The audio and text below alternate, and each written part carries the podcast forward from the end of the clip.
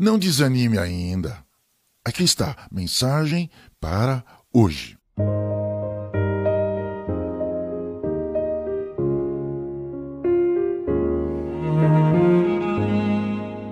Vou lhe sugerir uma experiência. Grave uma de suas próprias orações a Deus e compare-a com a oração do Pai Nosso ensinada por Jesus a seus discípulos. Ela está registrada pelo evangelista Mateus. Nessa versão há o acréscimo de uma doxologia, isto é, uma menção da glória de Deus, com a seguinte expressão: Pois teu é o reino, o poder e a glória para sempre.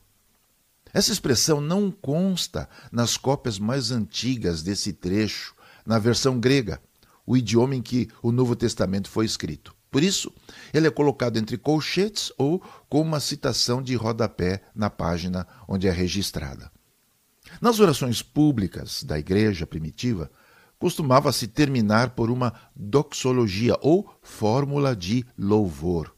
O eixo que percorre toda a oração do Pai Nosso é o desejo de Deus de que tudo seja na terra assim como é no céu.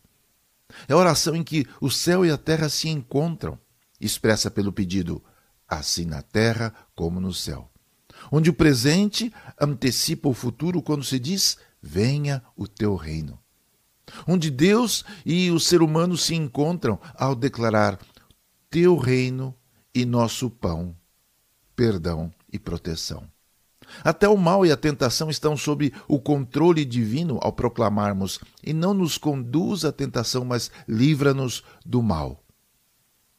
Ao terminar a oração com as palavras: Pois teu é o reino, o poder e a glória para sempre, nos unimos à oração do rei Davi, 900 anos antes de Cristo.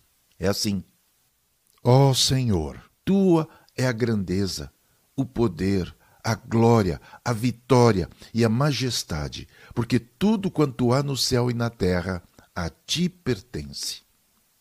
Compare sua oração com seus pedidos e agradecimentos com a oração do Pai Nosso. Note como pode terminar a sua oração de modo glorioso a Deus. É a Ele, com Ele e para Ele que terminamos a oração que veste a sua petição com roupa nova criativa e divina.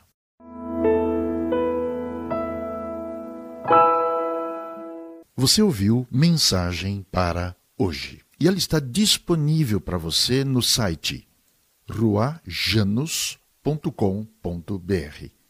Eu vou soletrar para você. R-U-A-H-J-A-N-U-S.com.br. Ouça essa mensagem três vezes para ela fixar-se na sua mente, no seu coração e na sua vida. Até já.